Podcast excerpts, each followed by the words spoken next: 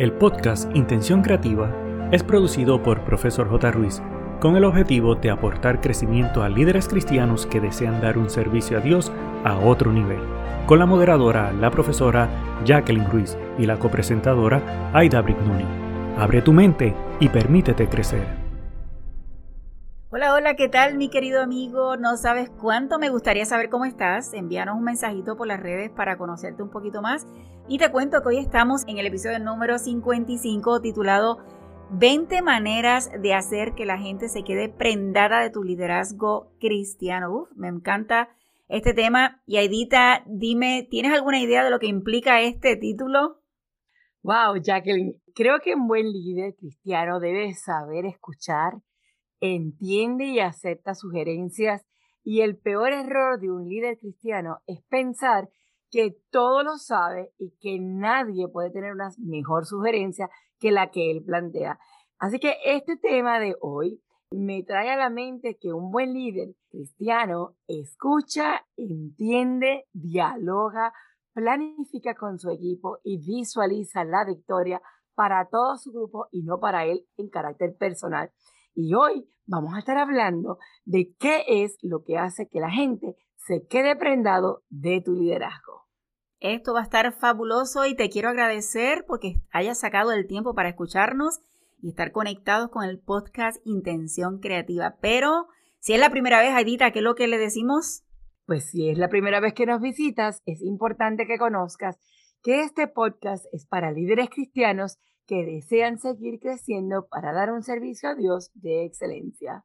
Extraordinario. Y hoy, Aidita y mi querido amigo, hoy, 9 de junio, en el dato curioso, se conmemora el Día Internacional de los Archivos con el objeto de promover su importancia vinculada a la investigación y el resguardo de la memoria histórica y cultural de una organización o entidad. También pretende promover el acceso de la información pública fomentando la transparencia. Esta fecha fue proclamada por el Consejo Internacional de Archivos en el año 2008 como antecedente principal se destaca que durante el Congreso Internacional de Archivos celebrado en Viena en el 2004, más de 2.000 asistentes solicitaron a la Organización de las Naciones Unidas, la ONU, la creación de un día internacional. Mira, Jacqueline, es curioso resaltar que cuando escogieron esta fecha, del 9 de junio del año 1948. Esto obedece a que la UNESCO estableció la creación del Consejo Internacional de Archivos con la finalidad de defender la protección y conservación del patrimonio documental. Aidita, yo añadiría que los archivos también, esto cuenta lo que tenemos en nuestras computadoras y debemos ser responsables en el proceso de guardar lo que es necesario y eliminar lo que es necesario. Así que estar pendiente de cómo trabajamos los archivos y cómo producimos cantidad de archivos a veces dentro de nuestras computadoras o nuestros teléfonos o incluso Google Drive y todos estos sistemas ¿verdad? De, de la nube. Así que tengamos cuidado con esto. Quiero compartir contigo un pensamiento súper interesante que lo escribió John Calvin Maswell, es un autor evangélico cristiano y motivador en liderazgo que dice, oye bien, un líder es aquel que conoce el camino, anda en el camino y muestra el camino. Fíjate, esto, yo no sé si tú has visto esto, amigo que me escuchas, en alguna caricatura en las redes sociales, pero cuando yo escuché este mensaje, me hizo pensar en este jefe que está desde allá arriba, señalando, dando instrucciones y no se envuelve para nada. Y esto contrasta con aquel verdadero líder que se enrolla las mangas y dice, más allá de decir qué hay que hacer, se motiva y está con su equipo y está con ellos haciendo la tarea a la vez que está demarcando el camino a seguir. Definitivamente. Y hoy quiero comenzar el tema diciendo, confesando algo, vamos a decirlo así. Y es que todos sabemos que ser un líder cristiano no es tan fácil como parece. Definitivamente te estoy viendo. Yo creo que te estoy viendo que estás moviendo de la cabeza de afirmación, pero si eres llamado por Dios, Él es quien te dará las herramientas necesarias para cumplir ese rol como líderes de su palabra y que podamos ejercer un ministerio preparado. Qué tan hermoso servir a Dios y a las personas, que aunque nos traiga situaciones, hmm, yo a veces podríamos decir malas o no tan buenas, nos llena de satisfacción poder llevar la verdad a donde no la conocen. Fíjate, Jacqueline, este tema me lleva a pensar en un versículo de David específico que dice, Primera de Pedro 1, 5 y 6. Vosotros también, poniendo toda diligencia por esto mismo, añadid a vuestra fe virtud, a la virtud conocimiento, al conocimiento dominio propio, al dominio propio paciencia y a la paciencia piedad. Y con esto en mente, escucha con atención las siguientes maneras que vamos a compartir contigo hoy, así que busca pluma, lápiz y papel para que anotes cuáles son esos detalles para que la gente quede prendada de tu liderazgo. Mi querido amigo, si estás escuchando en cualquier aplicación de podcast, grábalo. Asegúrate que lo tienes reservado para que puedas repasarlo si es necesario. Número uno, inspírate. La verdadera motivación está en uno mismo. Busca lo que te inspira, visualiza tus objetivos y si no estamos motivados nosotros mismos, ¿cómo podremos liderar a nuestro equipo? Así que hoy toma la decisión de inspirarte. Mira mientras estás manejando en tu carro hacia el trabajo, mira a tu alrededor y busca inspiración para poder hacer el proceso de que la gente se pueda conectar. Número dos, que tu motivación sea agradar a Dios y no a los hombres. Y muchas veces como líderes podríamos caer en el error de que estemos realmente pensando cómo es que yo voy a gustarle a la gente, lo que yo diga, lo que yo haga, le caerá bien a mi público, me van a volver a invitar, ¿será que esto me puede traer un poco de dinerito extra? Y es posible que te hayas sentido en esta lucha dentro de ti mismo, este interés personal. Sin embargo, la clave de un líder es que constantemente esté afirmando su interés de que sea solo el agradar a Dios, incluso estar consciente de servirle fielmente a Él sin pensar en complacer a los hombres. Definitivamente, número tres, piensa en los demás. Preocúpate por la gente. Haz saber a los demás que cuentas con ellos y quieres lo mejor para el equipo. A veces dando una milla extra, ¿verdad? De, preguntar cómo te sientes, cómo te encuentras, cómo te ayudo, en qué te, qué te brindo para ayudarte a seguir adelante, hace la diferencia en este proceso. Número cuatro, aleja lo negativo.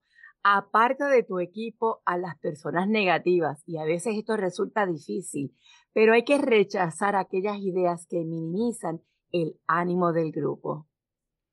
La número 5 incorpora gente positiva. Igual que debes huir de las relaciones nocivas o tóxicas, abre la puerta a aquellas que aportan motivación y satisfacción a todo el equipo. Definitivamente te traerá un ambiente diferente y cuando haya una preocupación o un, un obstáculo, estas personas ayudarán a tal vez ver lo positivo de lo que está ocurriendo. Así que es importante este tipo de persona dentro del equipo.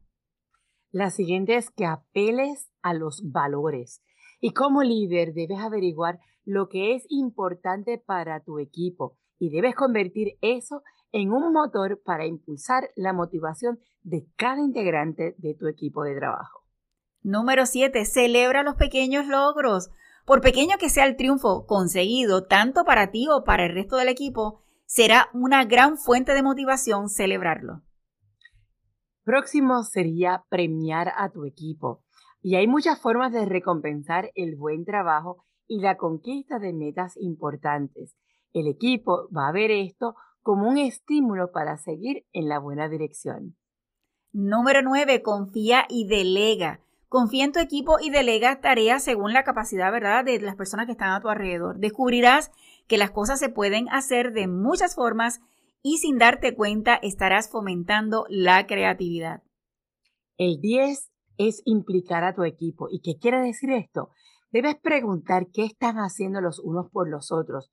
Invítales a ser mejor el uno para el otro y vas a ver cómo es que tu equipo, de alguna manera exponencial, refleja que está preocupado el uno por el otro y se fortalece unos con otros.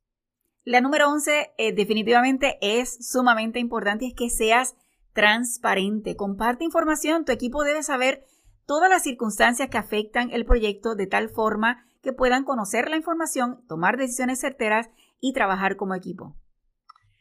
La número 12. Informa de los problemas. Y déjame decirte que hay veces que esto es tan difícil de hacerlo, pero por la misma razón debes comunicar los problemas. Entre todos pueden enfrentar una mejor solución a cualquier situación y encontrar alternativas en común para beneficiar a todos. La número 13 felicita y oye bien, no busques culpables, evita culpar a personas concretas por los fallos, por el contrario, trata de subrayar cuando las cosas se hacen bien. El feedback o la retroalimentación positiva es fundamental para mantener la motivación y reforzar el liderazgo. Además, yo creo que buscando culpables lo que hacemos es bajar el ánimo del equipo, bajar el, si vamos directamente hacia una persona, bajar el, el estado de, de trabajo de esta persona o de motivación. Así que definitivamente tenemos que alejarnos de este proceso de culpar a otros.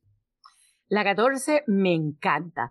Desarrolla el potencial de tu equipo. Eso significa que pongas en marcha proyectos que puedan formar y también capacitar a todos los integrantes de tu equipo para que puedan mejorar sus habilidades. Por ejemplo, cómo manejar el tiempo, cuáles son las herramientas que tu equipo necesita para asegurar que tú tengas un equipo poderoso. La número 15, y tal vez te va a sonar un poquito fuerte, exige. Un liderazgo de éxito es exigente, huye de la mediocridad y cuando decimos que sea exigente no es de mala forma, sino un exigente con amor, ¿verdad? Con toda la pasión que Dios nos pueda dar y, de tratar bien a las personas. Y la verdadera motivación se obtiene al superar las dificultades. 16. Pregunta. Pregúntale a los demás qué les motiva y también qué es lo que lo desmotiva. Trabaja entonces en eliminar esas cosas que desmotivan a tu equipo y fomenta aquello que realmente lo estimula. La número 17 localiza a los motivadores. Son las personas que trabajan con entusiasmo y contagian a los demás miembros del equipo. Prioriza el desarrollo profesional de estas personas. Número 18. No tengas miedo.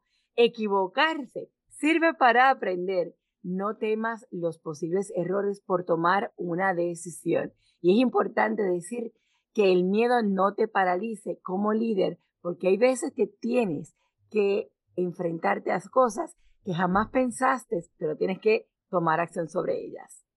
Y mi querido amigo, quiero aprovechar para decirte que hace episodios atrás estuvimos hablando de cómo eliminar el miedo sobre todo el escénico, así que te invito a que puedas escucharlo si no lo has hecho. Voy a dejar el enlace dentro de las notas del episodio para que puedas trabajar con el miedo si es una de las áreas, ¿verdad? Que tienes que, que reforzar. Vamos con la 19. Acaba lo que empiezas. Haz una sola cosa a la vez y hasta el final, hasta que tengas completo, hasta el último punto. Evita dejar algo a medias para ser más productivo y percibir más claramente tus progresos. Número 20. Haz equipo. Refuerza la unidad del grupo con actividades que cambien la rutina. Por ejemplo, actos culturales, creación y fortalecimiento de equipos y reuniones fuera del entorno de la iglesia. En fin, no te rindas. La clave del éxito está en la perseverancia. Extraordinario, Aidita. Mi querido amigo, espero que el tema de hoy hayas encontrado la manera de automotivarte y transmitir ese estado de ánimo a tu equipo, ya que es esencial para seguir avanzando. ¿Tomaste nota de estos consejos? Espero que sí y que los uses para reforzar tu automotivación, inspirar a los demás y mejorar tus dotes como líder. En esta ocasión queremos dejarte con el pensamiento que dice, un gran líder es el que puede ayudar a otros a descubrir su potencial por sí mismo. Y esto lo escribió Bob Bennett. No queda más que decir, solo recordarte que tenemos nuestra cita el próximo jueves. Ha sido un placer estar contigo nuevamente en el día de hoy. Tu servidora Aida Brignoni y la profesora Jacqueline Ruiz. El equipo de Profesor J. Ruiz agradece tu conexión y desea infinitas bendiciones para ti y toda tu familia. Importante, no olvides, número 1, hacer tu reseña y realizar la valorización de 5 estrellas. Número 2. Activar el botón de suscribirte para que te lleguen las notificaciones. Número 3. Hacer una toma de pantalla, compartirlo en tus redes sociales y con otros. Para conocer los servicios o seguir a la profesora Jacqueline Ruiz, escribe en tu navegador o red social arroba profesor con doble S de sirviendo. Pero sobre todas las cosas, no te limites a nuevas oportunidades de aprendizaje. Recuerda que juntos podemos construir un legado de bendición.